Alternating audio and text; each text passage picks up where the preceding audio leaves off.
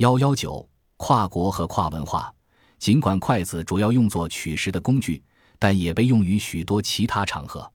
因此，筷子在亚洲社会中扮演着各种各样的角色，不仅限于用餐，也作为礼物，还用作宗教、占卜、算命的工具。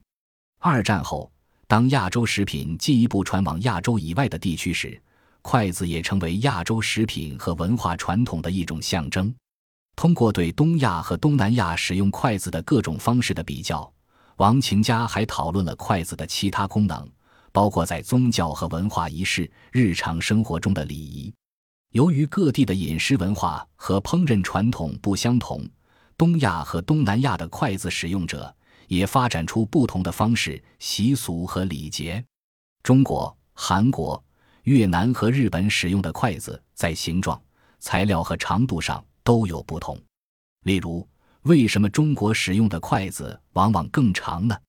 因为自十四世纪以来，中国人习惯于在一张大方桌上一起吃饭，长筷子更方便从桌子中央的碗中取菜。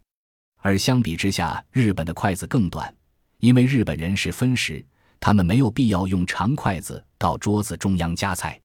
这本书还告诉我们，筷子不仅作为餐具。而且还作为中国文化的象征来展示它们的重要性，例如对宗教仪式和其他活动的意义。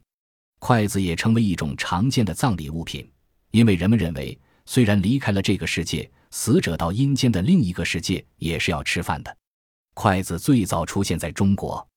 后来传到朝鲜半岛、日本和东南亚，因此王晴家的这本关于筷子的研究，并没有局限在中国，而是扩展到东亚。东南亚乃至更广大的范围，他是从世界历史的视野来观察这个器物的。例如，秦家描述了东亚和东南亚筷子文化圈的形成。不同的人使用筷子作为饮食的工具，也形成了不同的使用方式或风格。早在公元前五世纪，中国就在使用筷子，这种用餐工具逐渐传播到中国周边地区。越南似乎在公元前三世纪左右便有使用筷子的记载，到公元七世纪后，韩国和日本的绘画中也描绘过筷子。因此，筷子文化圈基本上是在唐代形成的。因为这期间，中国、朝鲜、日本人民之间的文化交流十分活跃，所以直到今天，韩国和日本使用筷子的方式仍然保留着唐朝的传统。筷子在相当程度上塑造了亚洲饮食文化和社会生活，形成了筷子文化。从远古时代开始，亚洲人的食物消费主要是谷物。中国人开始最常吃的谷物是小米，后来大米，后来成为东亚和东南亚的主食。小麦的烹饪和食用，如做面包、饺子和面条等，都对筷子作为取食工具的作用产生了重大影响。由于筷子对中国人，日本人、韩国人和泰国人等的重要性，用筷子的人口在世界总人口的比例非常之大，从而筷子的使用几乎传遍了全球。虽然各地区使用筷子人口相差很大，